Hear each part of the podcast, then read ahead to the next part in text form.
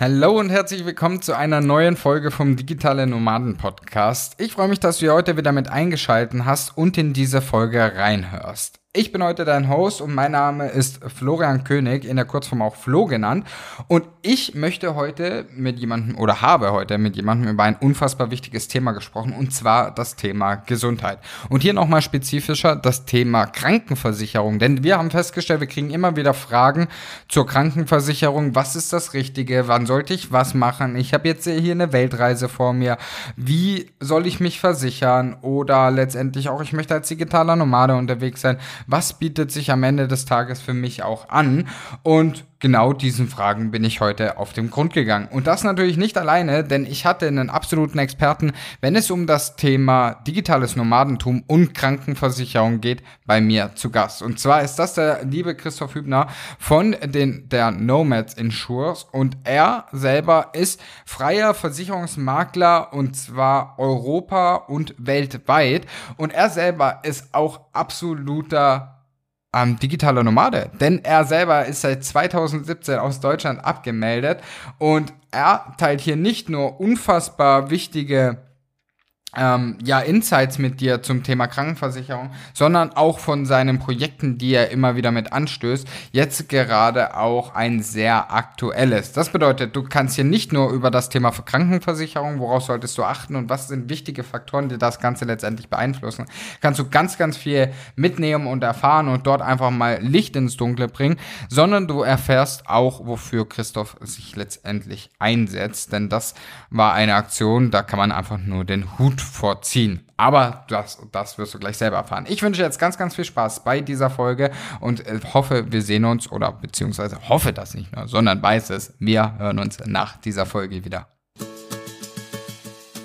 Du willst arbeiten, wo andere Urlaub machen? Du willst freier und selbstbestimmter sein. Du willst dein eigener Chef sein und hättest gerne einen Job, der dich erfüllt? Beim Digitalen Nomaden Podcast sprechen wir mit Menschen, die genau das bereits erreicht haben oder auf dem Weg dorthin sind. Lerne von Experten, wie du dir ein ortsunabhängiges Einkommen sicherst. Egal ob aus deinem Wohnzimmer in Hamburg, dem Café in Prag, der Hängematte auf Bali oder deinem Van in Portugal. Viel Spaß beim Digitale Nomaden Podcast weil die Welt unser Zuhause ist.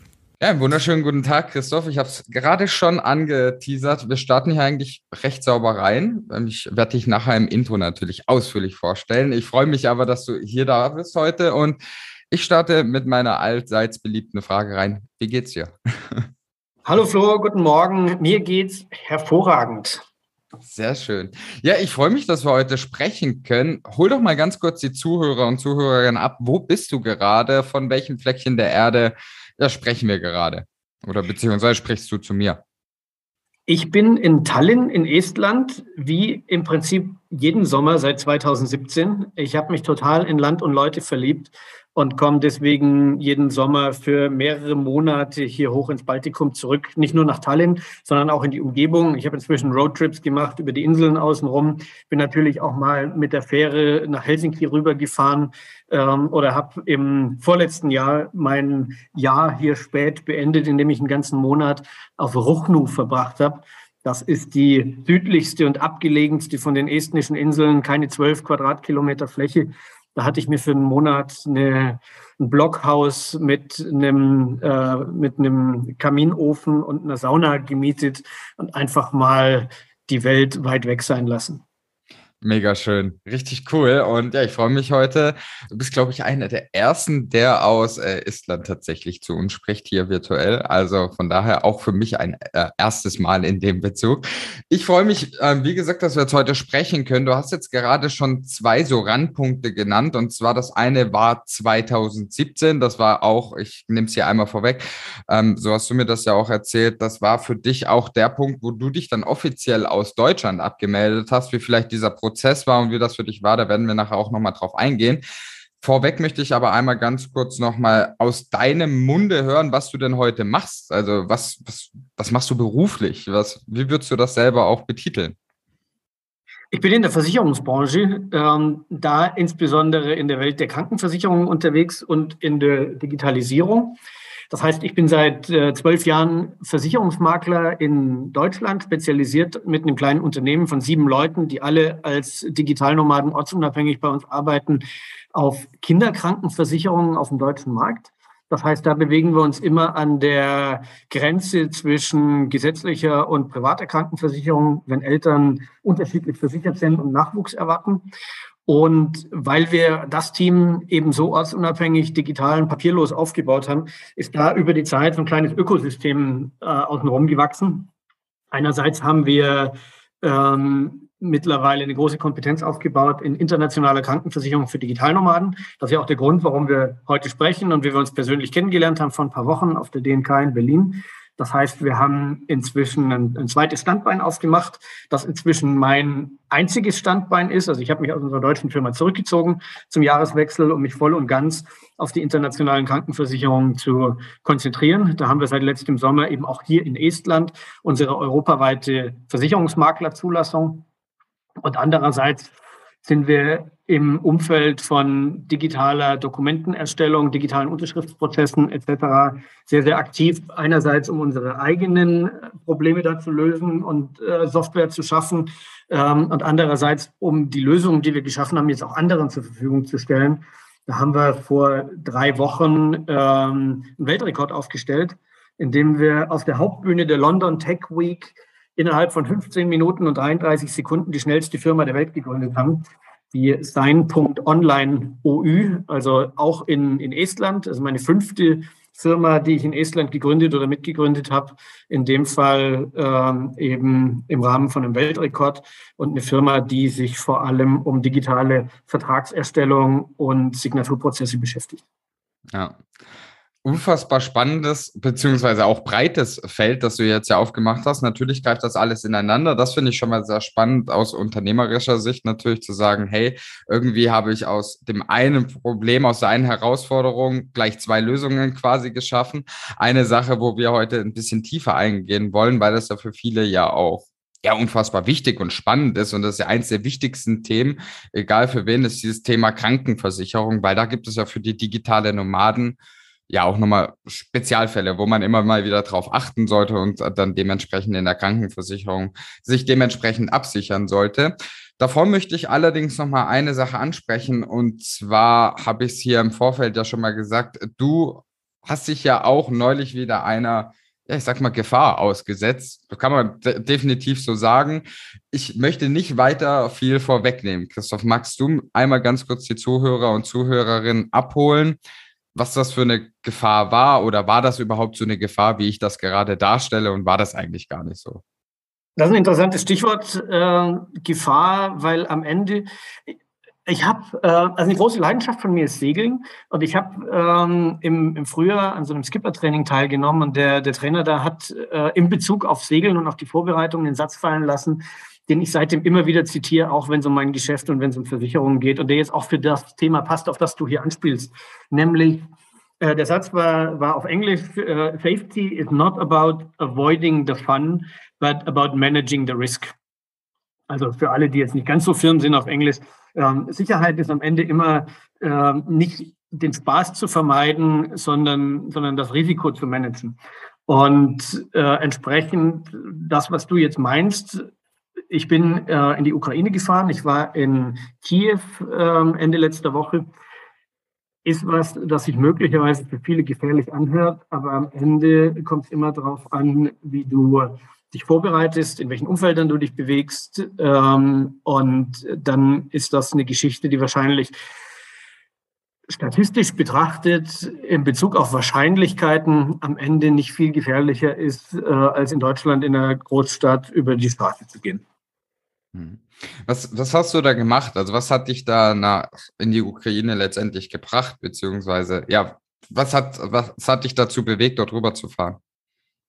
Also einerseits bewegt mich die Situation in der Ukraine nicht erst seit dem Ausbruch äh, der aktuellen Aggression ähm, im März, sondern der Krieg da, der geht ja schon länger. Der hat ja 2014 angefangen ähm, mit dem Überfall auf die Krim und auf die äh, Ostgebiete in der Ukraine. Äh, ich war viel mit Ukrainern unterwegs. Ähm, meine Lieblingsreisebegleitung, ähm, mit der ich in Corona-Zeit auch für viereinhalb Monate im Oman festhing, ist Ukrainerin und äh, auf der Krim geboren, in Kiew aufgewachsen.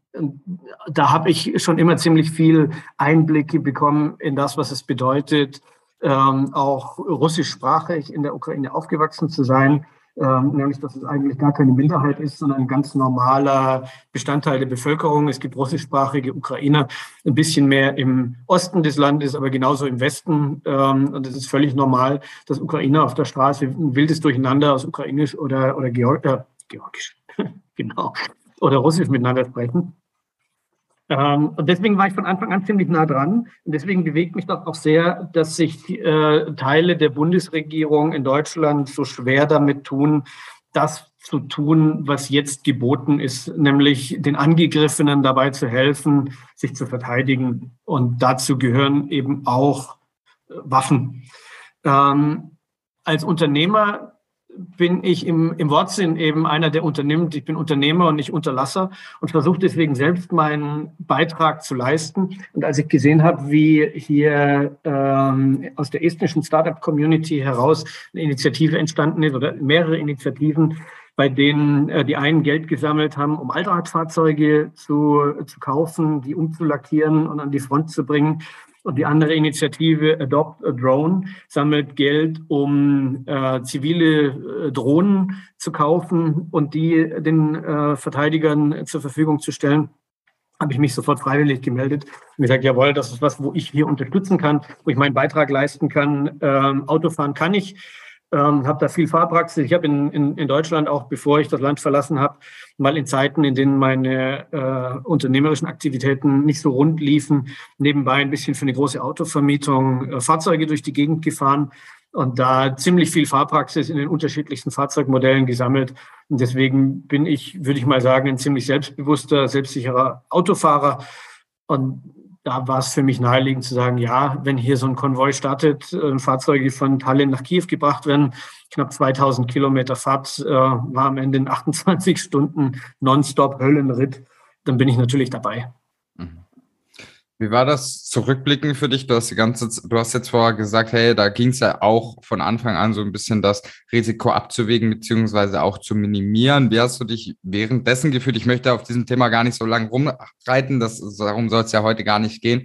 Mich interessiert jetzt einfach, wie, wie war das die Erfahrung für dich? Wie hast du dich gefühlt während den 28 Stunden Fahrt? Die Fahrt dahin ging ja ähm, auf der meisten Strecke durch Baltikum und durch Polen. Ähm, das war noch ziemlich unspektakulär. Das sind ja ganz normale, entwickelte westliche Länder mit Autobahnen und so weiter. Ähm, an vielen Stellen gibt es keinen großen Unterschied dazu, äh, über eine deutsche Autobahn zu fahren. Im Gegenteil, äh, polnische Autobahnen sind in der Regel in besserem Zustand ähm, als viele in Deutschland. Aber dann, klar, nach dem Übertritt über die ukrainische Grenze sah natürlich plötzlich alles anders aus weil äh, da selbst ganz im Westen der Ukraine überall äh, Panzersperren vorbereitet sind, äh, Barrikaden, Verteidigungspositionen an jeder Brücke sind Sandsackbarrieren aufgebaut, äh, um, um Brücken zu verteidigen. Das ist schon ein bisschen krass und vor allem dann, äh, wenn es nach, nach Kiew reingeht, dann wird es richtig surreal, weil da ein Leben stattfindet, das quasi ziemlich unbeeindruckt ist. Es ist ein bisschen wie, wie nach Israel zu reisen und durch Tel Aviv äh, zu gehen, wo es ja auch irgendwo eine permanente Bedrohung gibt. Ähm, Leute leben ein ganz normales Leben, gehen ihrer Tätigkeit nach, gehen arbeiten, äh, gehen in Restaurants, haben Spaß, äh, Skater fahren durch die Straßen, ähm, als wäre, also wären da nicht diese Panzersperren und Barrikaden, ähm, dann würdest du es nicht merken, dass das ein Land im Kriegszustand ist. Okay, vielen lieben Dank, äh, Christoph, für den Einblick hier auch mal so von, von deiner Seite, wie du dich letztendlich oder beziehungsweise wie du das wahrgenommen hast. Das ist natürlich auch unfassbar spannend und da möchte ich kurz oder möchte jetzt einfach auch diesen Bogen spannen. Wie hast du dich da abgesichert? Also wirklich, wenn wir jetzt von einer Versicherung sprechen, was wäre im Fall der Fälle gewesen? Hätte das einfach eine Versicherung getragen oder hätten die dann gesagt, nee, sie sind ja selber schuld, wenn sie da freiwillig jetzt gerade in dieses Land reisen? Oder wie, wie, wie hast du dich da abgesichert für den Worst Case, sagen wir es mal so? Das ist tatsächlich eine ziemlich spannende Frage, die sich genau an der Grenze dessen bewegt, äh, was ich mit vielen Kunden immer diskutiere, nämlich wo ist, was ist eine sinnvolle Absicherung? Ähm, welche Risiken sind die, gegen die du auf jeden Fall abgesichert sein musst, weil die für dich völlig unkalkulierbar sind? Und wo kommen wir dann in den Bereich der, des persönlichen Lebensrisikos? Und äh, das, was ich hier gemacht habe, ich habe es vorher auch ähm, so ein bisschen theoretisch mit meinem Geschäftspartner Markus diskutiert, weil wir immer ein bisschen Spaß haben, auch Geschäftsbedingungen auszulegen und so weiter. Also grundsätzlich schließen Versicherungen aller Art, Lebensversicherungen, Krankenversicherungen, äh, Dinge aus, die auf Handlungen zurückzuführen sind, die eine aktive Teilnahme einer kriegerischen Auseinandersetzung darstellen. Und ähm, es gibt natürlich auch andere ähm, billige, schlechte Krankenversicherungen, die versuchen natürlich möglichst viele Ausschlussklauseln in ihre Verträge reinzubauen. Safety Wing zum Beispiel ist so ein, so ein Anbieter ähm, oder viele andere vom amerikanischen Markt äh, oder vor allem auch vom australischen Markt. Die haben oft ganz furchtbare Ausschlussklauseln. Ähm, zum Beispiel, ähm, wir werden ja später auch noch zu sprechen kommen auf den, den Motorradunfall, den hier äh, Jenny und äh, Christian in Thailand hatten als ich selbst in Thailand war, habe ich auch immer wieder erlebt, dass Leute ähm, den, den Teil Motorradführerschein gemacht haben. Den habe ich auch gemacht, aber aus einem anderen Grund. Ähm, viele haben den gemacht, weil sie eine Krankenversicherung haben, die ähm, Unfälle ausschließt, die zurückgehen auf das Führen eines Fahrzeugs, sodass man im jeweiligen Land nicht den lokalen Führerschein hat. Ähm, das sind so völlig absurde Ausschlussklauseln in Versicherungen, die in Europa niemals durchgehen würden. Also grundsätzlich schließt in der europäischen Versicherung ein, Versicherer immer alles aus, was tatsächlich ähm, aktives oder, oder eine sehr grob fahrlässige Selbstgefährdung ist. Also ein typisches Beispiel dafür ist ein, sind die Folgen von einem Selbstmordversuch. Also wenn du, wenn du versuchst, einen Suizid zu begehen und das klappt nicht äh, wie, wie geplant und ähm, du hast dann ähm, schwere Folgeschäden, die behandelt werden müssen, ist das von der Krankenversicherung in der Regel ausgeschlossen, äh, weil du eben aktiv vorsätzlich äh, den Schaden zugefügt hast. Aber um auf deine Frage zurückzukommen, wie ist das, wenn ich in die Ukraine fahre? Ähm, in meiner Krankenversicherung, die zu den Anständigen gehört, lautet die Ausschlussklausel eben die aktive Teilnahme an der kriegerischen Auseinandersetzung. Und das ist jetzt eine Frage, die müsste man klären. Ich bin als Zivilist dahin gefahren. Ähm, ich war unbewaffnet. Ähm, und ich war nicht in einem Gebiet unterwegs, das, äh, in dem aktive kriegerische Auseinandersetzungen stattfinden. Aber ich saß als Fahrer in einem Fahrzeug, das in Flecktarn besprüht worden ist, mit dem Ziel, dass das Fahrzeug an die Front geht. Das heißt, da müssten sich Juristen wahrscheinlich ein bisschen aufwendiger darüber streiten, ob das jetzt schon die aktive Teilnahme an einem kriegerischen Geschehen, einer kriegerischen Auseinandersetzung ist oder nicht. Ähm, es gibt gute Argumente dafür und es gibt gute Argumente dagegen, aber das ist am Ende ein Fall, der ist ganz interessant, jetzt so auf akademischem Niveau theoretisch zu diskutieren. Glücklicherweise äh, ist es nicht dazu gekommen, dass wir es auch in der Praxis diskutieren mussten. Ja, da kann ich zustimmen. Da, zum Glück ist es nicht so weit gekommen, dass man das jetzt hier aus der Theorie in die Praxis übertragen muss. Jetzt hast du ja aber so ein paar Sachen gesagt, wo viele vielleicht ja auch Angst haben, wenn es um das Thema Versicherung, Krankenversicherung, Auslandskrankenversicherung, was auch immer im digitalen Nomadentum letztendlich geht. Und zwar dieses Thema, ähm, ja, was ist im Fall von einem Schaden? Muss ich dann erst ewig rumstreiten oder ja, muss ich da vor Gericht ziehen, um meine Leistung in Anspruch zu nehmen? Hast du da schon mal so einen Tipp, wie man sagen kann, hey, so umgehst du dieses Risiko von Anfang an? Beziehungsweise, ich frage anders, wenn ich jetzt eine Versicherung abschließe, egal in welchem Fall, worauf sollte ich da achten? Also was, was sind Punkte, wo du als Versicherungsmakler auf der anderen Seite immer mitgeben würdest?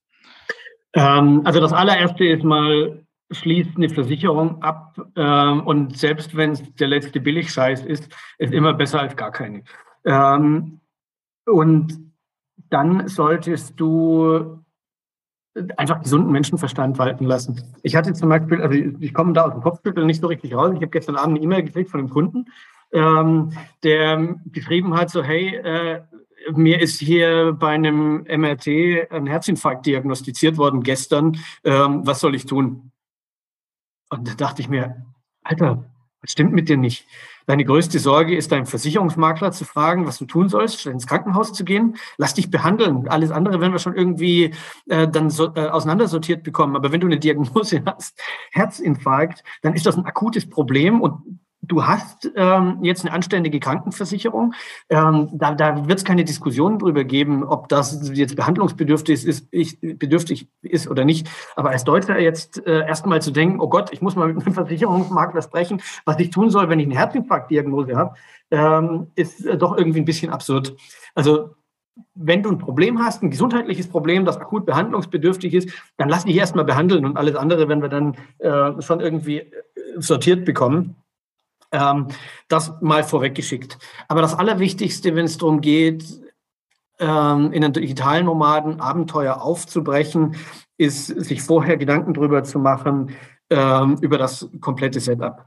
Und ähm, ich gehe mal davon aus, viele von denen, die jetzt hier heute zuhören, haben sich auch die Folge angehört ähm, mit Jenny und Christian von Unaufschiebbar, mit deren äh, Unfall in Thailand. Und ich glaube, das ist eine ganz gute, ein ganz gutes Beispiel, um ein bisschen auseinander zu sortieren, äh, was da so an Rahmenbedingungen vorliegt und was hier, was hier möglich und notwendig ist.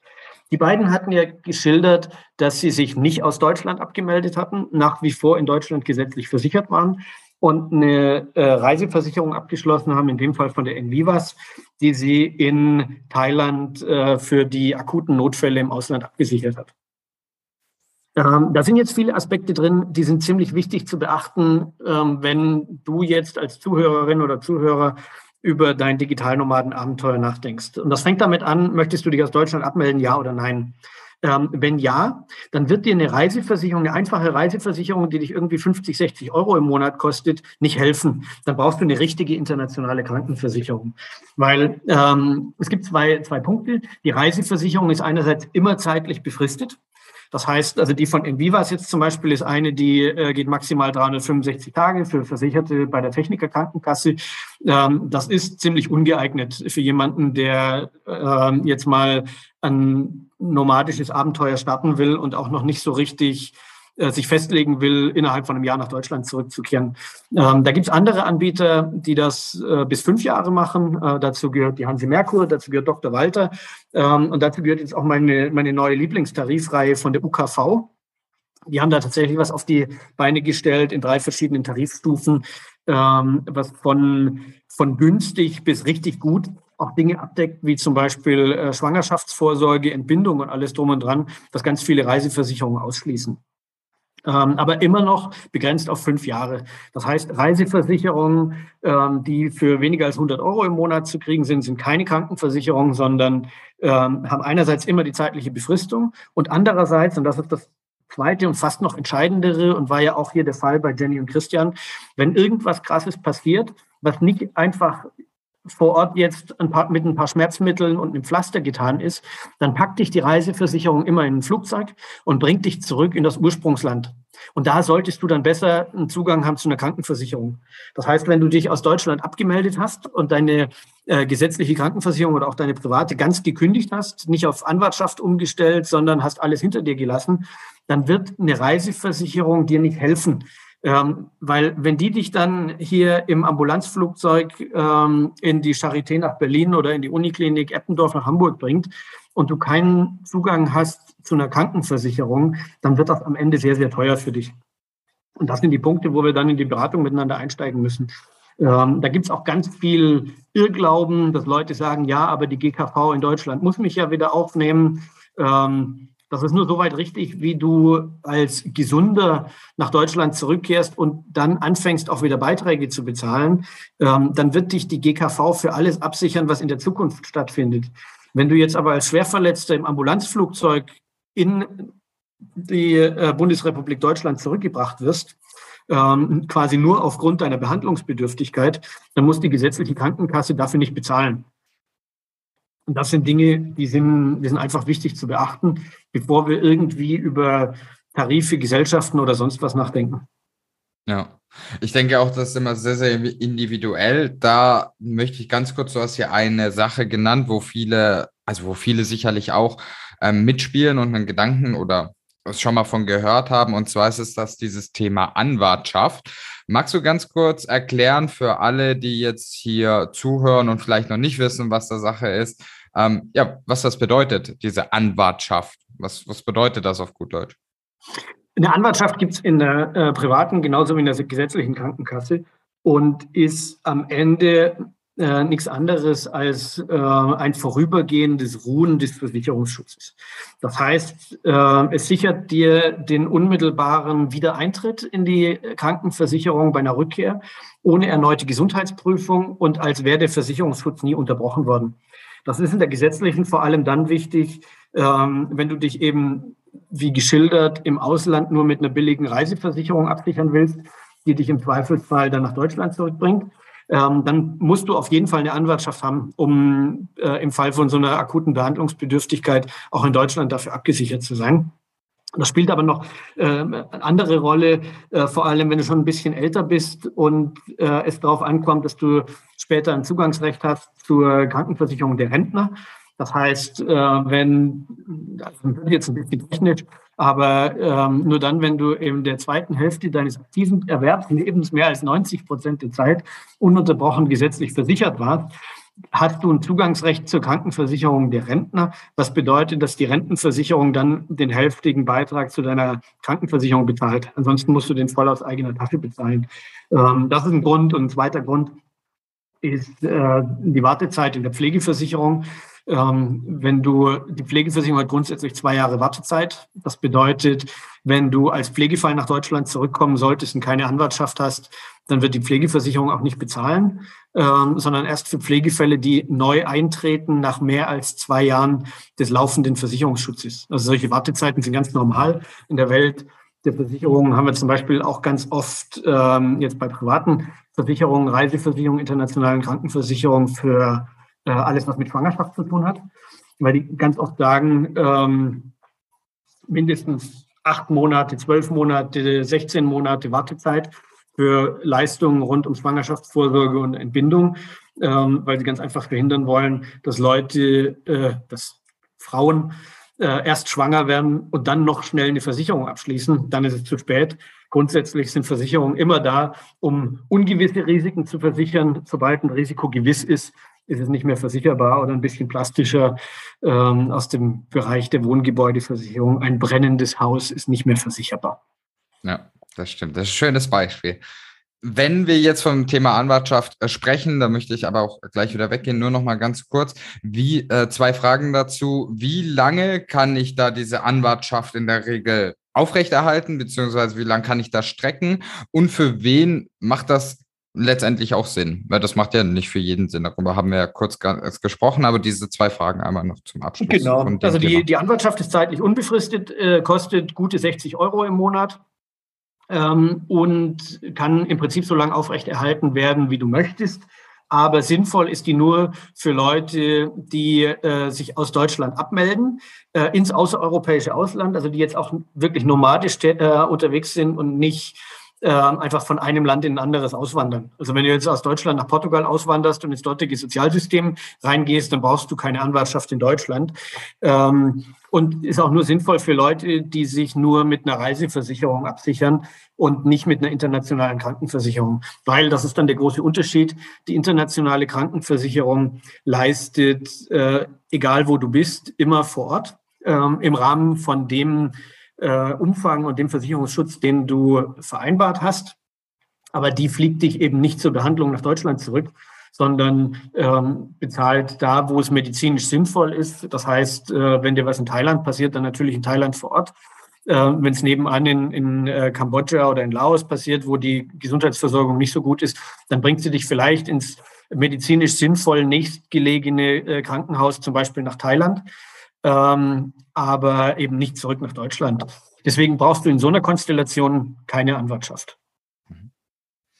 Das bedeutet, wenn, also so wie ich das verstanden habe, wenn ich schon noch nicht so 100% sicher bin, dass ich Deutschland hinter mir lassen möchte, sondern vielleicht irgendwann auch wieder hierher zurückkommen möchte, macht eine Anwartschaft wahrscheinlich am meisten Sinn.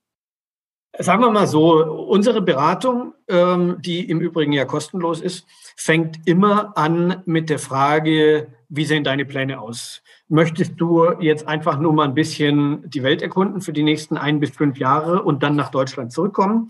Oder möchtest du für die nächsten 10, 20 Jahre die Welt erkunden, bis du den Ort gefunden hast, an dem du dich niederlassen möchtest, der voraussichtlich nicht Deutschland ist? Oder, das ist die dritte Gruppe und zu der gehöre ich selbst auch, hast du für dich eine Lebensentscheidung getroffen, für den Rest deines Lebens bis ins hohe Alter selbstbestimmt ortsunabhängig sein zu wollen? dann brauchen wir wieder eine andere Lösung. Dann reichen auch die internationalen Krankenversicherungen nicht. Ähm, diese drei Gruppen sind grundsätzlich Gruppen, die, ähm, die ich so rausgefunden habe in, in der Beratung, die es unter digitalen Nomaden gibt. Ähm, natürlich auch mit einem fließenden Übergang. Also du kannst in der ersten anfangen und dann Blut lecken und sagen, ja geil, das will ich für den Rest meines Lebens machen ähm, und, und wanderst dann in die, in die dritte Gruppe rein. Und jede von den Gruppen ähm, braucht ein anderes Konzept. In der ersten Gruppe reden wir eben über Anwartschaft und Reiseversicherung. In der zweiten Gruppe reden wir über internationale Krankenversicherung wie äh, eine Foyer Global Health, eine April aus Frankreich, äh, eine Globality, eine Passport Card, eine Allianz Care, eine AXA Global Health. Ähm, als Versicherungsmakler arbeiten wir mit allen Gesellschaften zusammen, die am Markt eine Rolle spielen und gucken uns eben erstmal an, was für dich das richtige Konzept ist, bevor wir dann herausfinden, was ist der richtige Anbieter und der richtige Tarif. Ähm, aber diese internationalen Krankenversicherungen, wie zum Beispiel auch eine Passportcard, sind geeignet für Leute, die für 10 bis 20 Jahre ähm, rumreisen wollen, aber danach nicht mehr, weil die planmäßig alle fünf Jahre teurer werden. Die haben keine Alterungsrückstellung. Das bedeutet, ähm, was du heute bezahlst, ist nicht der Beitrag für den Rest deines Lebens, wie in einer, äh, in einer deutschen privaten Krankenversicherung, sondern das ist der Beitrag für die aktuelle Alterskohorte, die entweder bei einer April äh, jedes Jahr ansteigt oder bei den allermeisten anderen alle fünf Jahre. Ähm, und die, diese Beitragssteigerungen, diese planmäßigen Steigerungen sind noch nicht so hoch, wenn du unter, äh, unter Mitte 40, Anfang 50 bist. Aber dann geht es ziemlich schnell. Ähm, und manche von den Versicherern, wie zum Beispiel eine April, verlangen von mir als Versicherungsmakler, dass ich ein NDA dafür unterschreibe, dass ich deren Beitragstabelle sehen darf ähm, aber ich darf noch nicht mit Kunden drüber sprechen. Andere sind ein bisschen freigiebiger. Also wenn du dir die Beitragstabellen zum Beispiel von der Foyer ähm, online anguckst, äh, dann findest du die auch.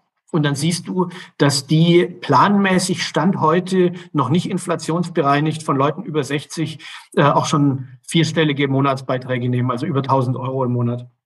Und das ist ein Thema, was diese internationalen Krankenversicherungen für einen langfristigen äh, ortsunabhängigen Lebensstil einfach völlig ungeeignet machen. Dafür brauchen wir ein anderes Konzept, ähm, das es momentan auch nur vom deutschen Markt gibt.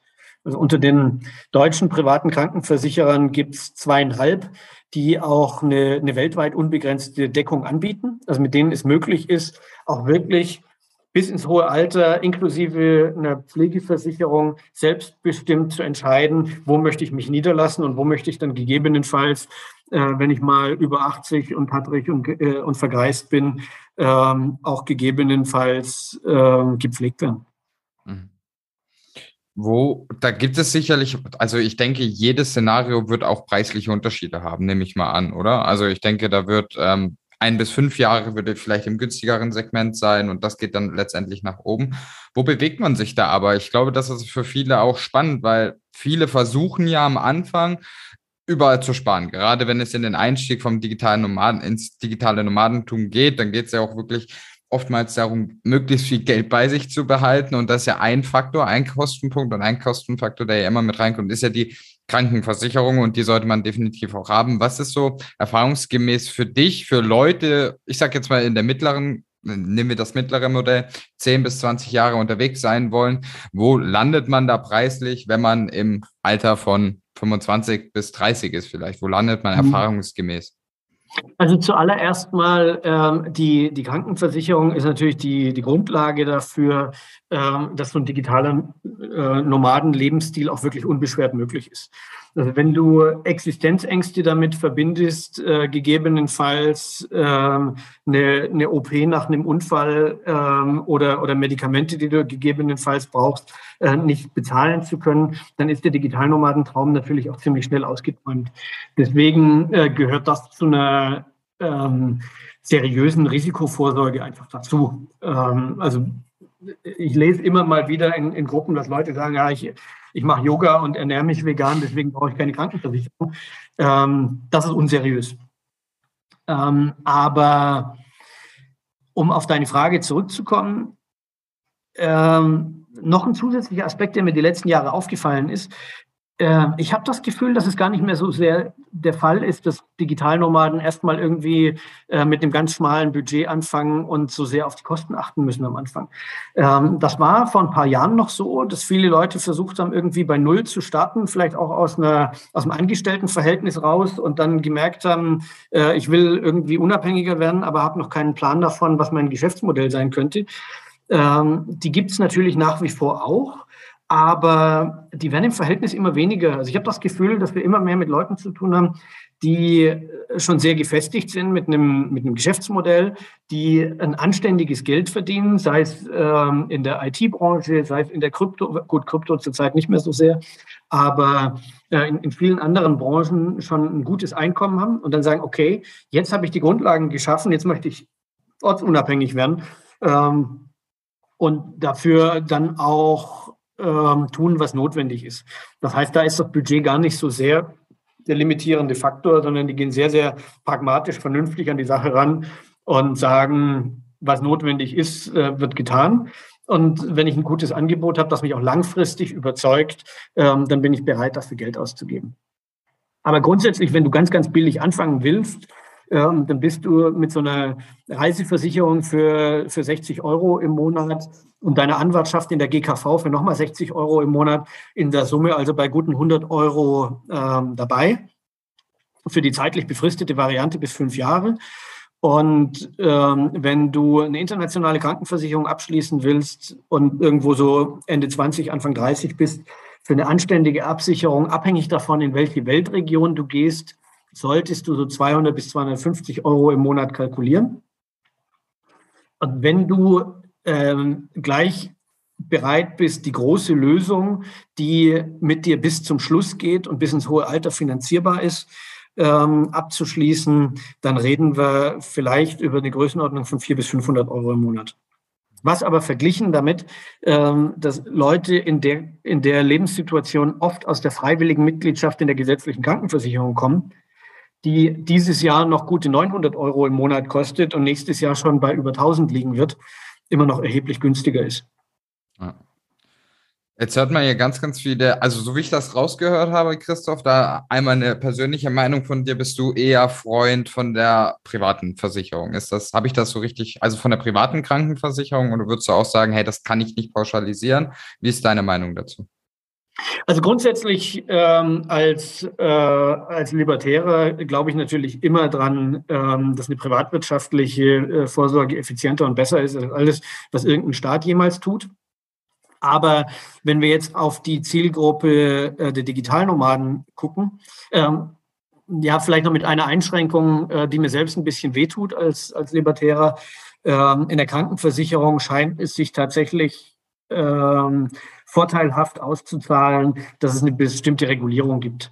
Also das Thema mit diesen Alterungsrückstellungen ähm, ist eine sehr, sehr smarte Herangehensweise an das Thema Krankenversicherung, die es sonst auf der Welt nicht gibt und die es in Deutschland auch nur deswegen gibt, weil wir äh, hier eine gut regulierte Alternative zur gesetzlichen Krankenkasse haben, die sowas vorsieht.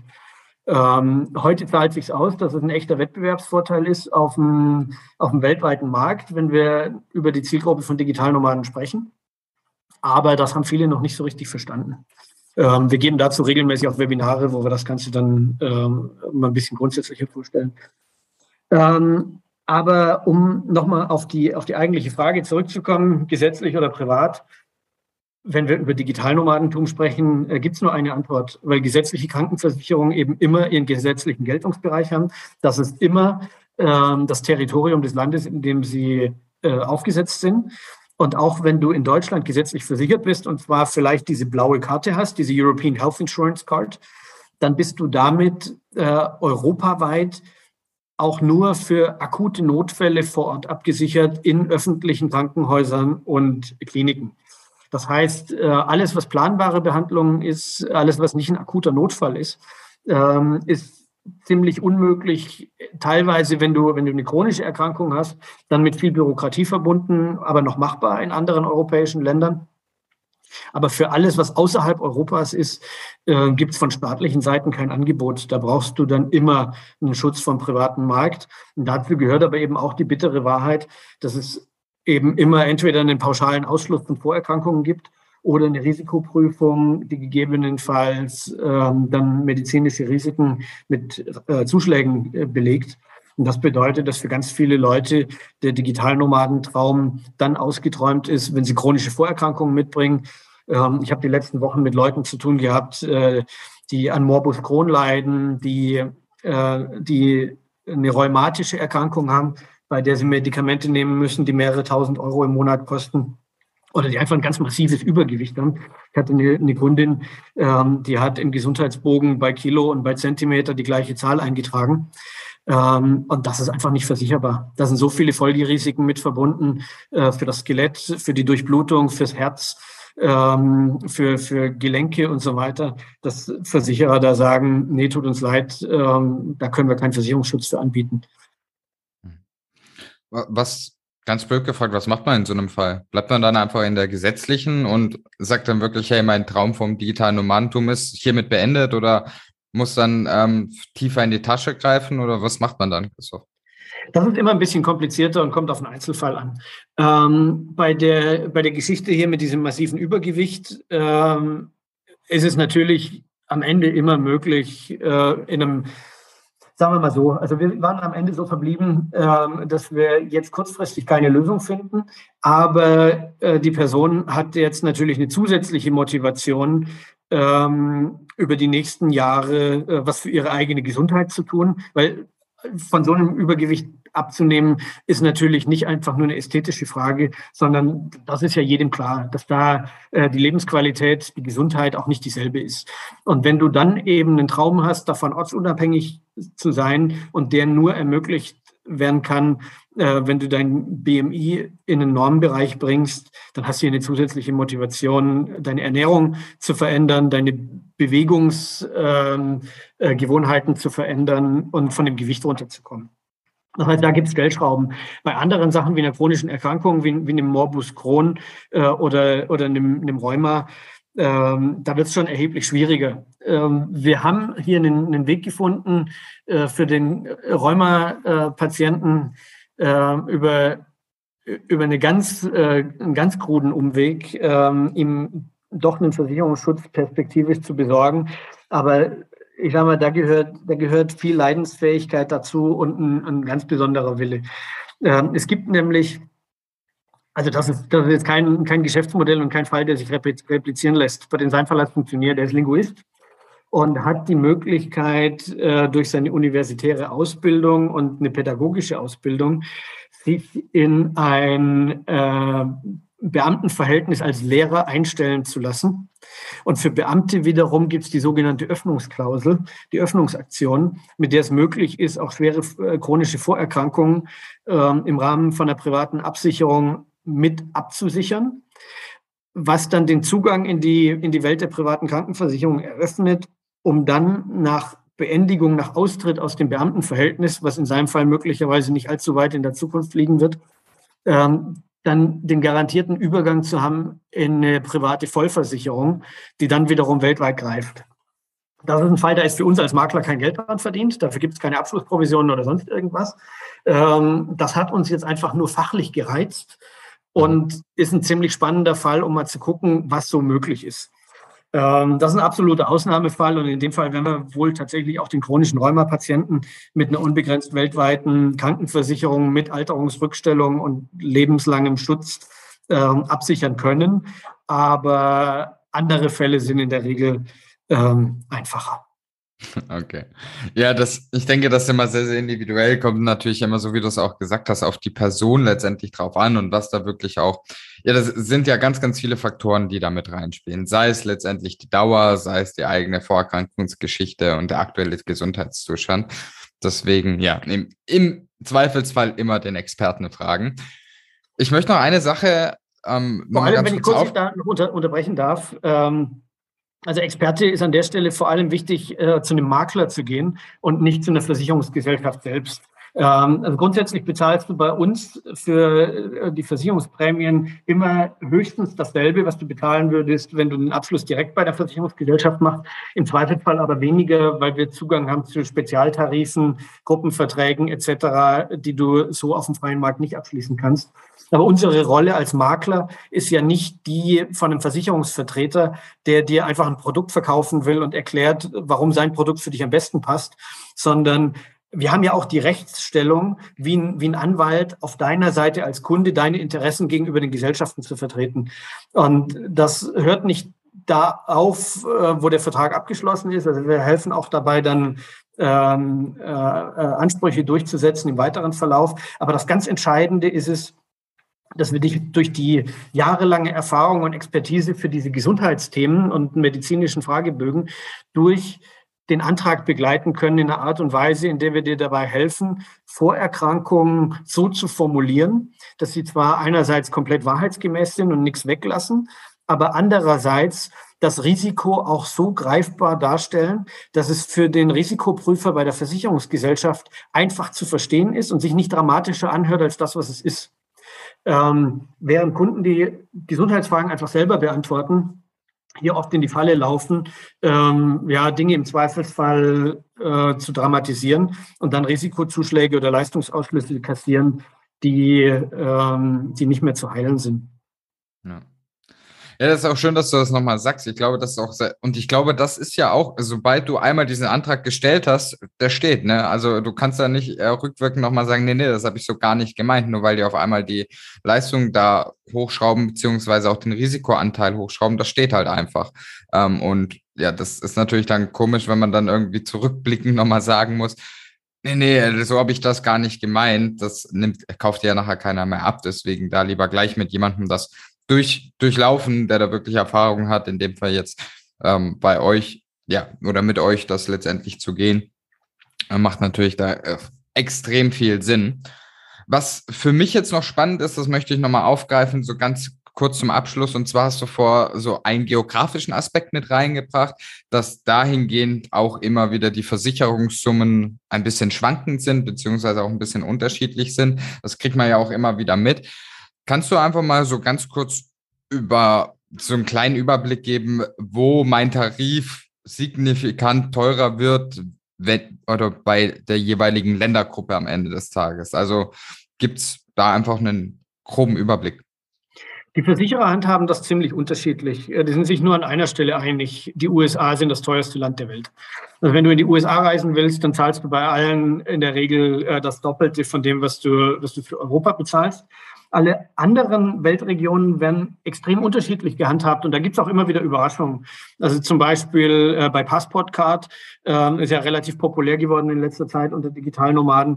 Ähm, äh, die haben die Weltregion ähm, Südamerika als teurer eingestuft als die USA während für alle anderen äh, Südamerika, äh, Quatsch, als teurer eingestuft als Europa. Ähm, das heißt, äh, für alle anderen äh, ist Lateinamerika günstiger als Europa. Ähm, es sind sich alle einig, äh, dass Südostasien äh, die günstigste Region ist. Äh, Afrika ist auch teilweise recht unterschiedlich gehandhabt. Aber das ist dann eben auch so ein Teil von unserer Beratung. Wenn wir mit dir rausfinden, für wie lange du reisen willst und in welche Regionen der Welt vor allem, dann werden wir dir abhängig davon sagen, ob jetzt zum Beispiel äh, Passportcard der richtige Anbieter ist oder nicht. Wenn du viel nach Lateinamerika gehst, ähm, dann gibt es definitiv andere Anbieter, die in der Weltregion ein besseres Angebot machen. Ja. Auch total spannend, aber das kriegt man ja immer wieder mit. Ne? USA ist unfassbar teuer und wenn du da einen Versicherungsschutz mit drin haben wirst, dann ja, schießt ja, das mal nach oben. oben. Auf der Liste steht, äh, ist äh, Singapur, ist die Schweiz, mhm. auch China ist für, äh, für Nicht-Chinesen, äh, vor allem für, für Gäste, für Touristen in der Gesundheitsvorsorge extrem teuer. Hm. Okay, das ist auch nochmal spannend zu wissen. Gerade auch äh, China und Singapur hätte ich tatsächlich so nicht mitgerechnet. Wenn man ein bisschen den Blick auf die Schweiz legt, dann macht das natürlich auch wieder so ein bisschen Sinn, ja, aber auch dort gibt es natürlich Unterschiede. Christoph, ich danke dir auf jeden Fall schon mal für die ganzen Insights, die du hier geteilt hast und deine ja, ganzen Erfahrungen dann in Bezug auf ja, dein Erlebnis, das du jetzt in der Ukraine hattest, aber natürlich auch in Bezug auf ganz viele diverse Versicherungsfälle. Wenn jetzt Leute Bock haben, mehr über dich oder die No Manage Insures ja, zu erfahren, wo können sie das dann im Idealfall machen und auch am schnellsten? Wie können sie am schnellsten mit dir in Kontakt treten? Das einfachste ist über unsere Website nomads.insure. Da haben wir unsere Termine drauf, Webinartermine, die wir geben, äh, aber auch Termine, wo man uns äh, persönlich treffen kann, so wie wir beide uns auf der DNK in Berlin getroffen haben, äh, werden wir in Zukunft auch auf andere Veranstaltungen gehen. Wir sind mit Sicherheit den Winter auch wieder auf Madeira. Ähm, Ende August bin ich in Reykjavik in Island ähm, aber ansonsten einfach über die Website einen Termin buchen und dann äh, geht das am allerschnellsten. Sehr cool. Wie gewohnt kommt natürlich alles unten in die Show Notes rein. Klickt da auf jeden Fall vorbei, connectet euch mit dem Christoph und allen anderen von der NormNet Insures. Und ich sage an dieser Stelle jetzt äh, danke nochmal an dich für, für alles, für diese Insights. Fand es total spannend. Das ist natürlich auch ein Thema, auf das darf und sollte man nicht verzichten, egal ob man freiheitsliebend ist oder nicht. Das Thema Gesundheit, ja, ist einfach so wichtig. Wenn wir das nicht haben, dann haben wir eigentlich quasi gar nichts mehr. Von dem her, ja, bleibt da auf jeden Fall up to date, informiert euch da. Und Christoph, für dich jetzt hier natürlich das allerletzte Wort, weil du der Gast bist. Vielen, vielen Dank. Ähm, und als allerletztes Wort streue ich noch mal was ganz anderes ein, nämlich die estnische E-Residency. Das ist ja so mein ganz großes Steckenpferd, ähm, wo ich seit 2017 selbst äh, verschiedene Firmen habe, vor kurzem eben diesen Weltrekord gestartet und in der Community sehr, sehr aktiv bin. Also wer sich dafür interessiert, seine Firma ähm, digital ortsunabhängig innerhalb Europas zu gründen, in einem extrem äh, kompetitiven Land, auch was die Steuern angeht, der kann sich natürlich herzlich gern äh, da auch an mich wenden. Und äh, da teile ich sehr, sehr gern meine Erfahrungen auch dazu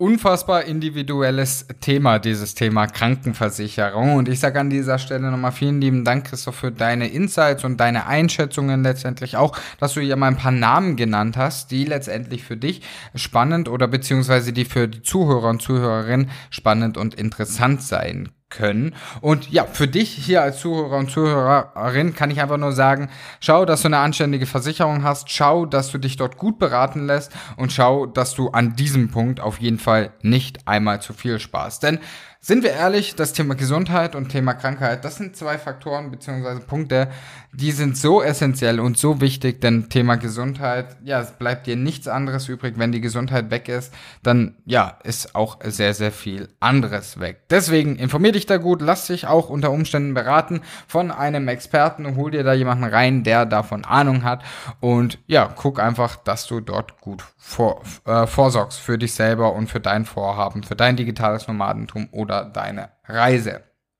Wenn du jetzt sagst, ja, digitales Nomadentum schön und gut, aber mir fehlt noch Inspiration bei dem Thema, was kann ich denn eigentlich machen? Wenn du die ganze Zeit schon überlegst, was ist die passende Idee für mich, für mich, meine Online-Selbstständigkeit und das digitale Nomadentum und sagst, ich würde das so gerne erreichen, aber irgendwie fehlt mir wirklich die passende und zündende Idee, dann habe ich ein Angebot für dich und zwar ein kostenfrei ist. Das kostet dich keinen Cent. Und zwar geht es hier um einen Ideenfindungsworkshop. Den bieten wir, also Mary und ich vom Digitalen Nomaden Podcast, einmal im Monat an. Wie gesagt, das Ganze kostet dich keinen Cent. Und hier gehen wir wirklich mit dir voran und schauen, wie du letztendlich eine Idee findest. Welche Fähigkeiten hast du bereits? Und eine Idee, die zum einen zu dir passt und die du von überall aus auf der Welt letztendlich auch gestalten kannst und letztendlich auch ja, ausüben kannst. Wenn du dazu noch auf der Suche bist, dann kann ich dich, wie gesagt, einfach nur einladen, beim nächsten Workshop mit dabei zu sein. Schau unten in den Show Notes, der erste Link oben drin. Da findest du alle Informationen dazu. Da kannst du dir ein Ticket auf deinen Namen sichern. Das Ganze wird interaktiv stattfinden, online. Und ja, dort quatschen wir dann einfach mit dir. Mach dir dort keine Sorgen, da werden keine langweiligen PowerPoint-Points irgendwie ausgestrahlt und es ist auch nichts auswendig gelernt. Das Ganze ist wirklich interaktiv, denn bei diesem Ideenfindungsworkshop soll es um dich gehen. Deswegen freue ich mich mega, wenn du da mit dabei wärst und wir dich da auch einmal persönlich kennenlernen und einfach mal mit dir quatschen können. Und ansonsten wünsche ich dir jetzt noch einen wunderbaren Abend, wunderschönen Tag, wunderschönen Morgen, wann auch immer du diese Folge hörst und sende dir ganz, ganz liebe Grüße.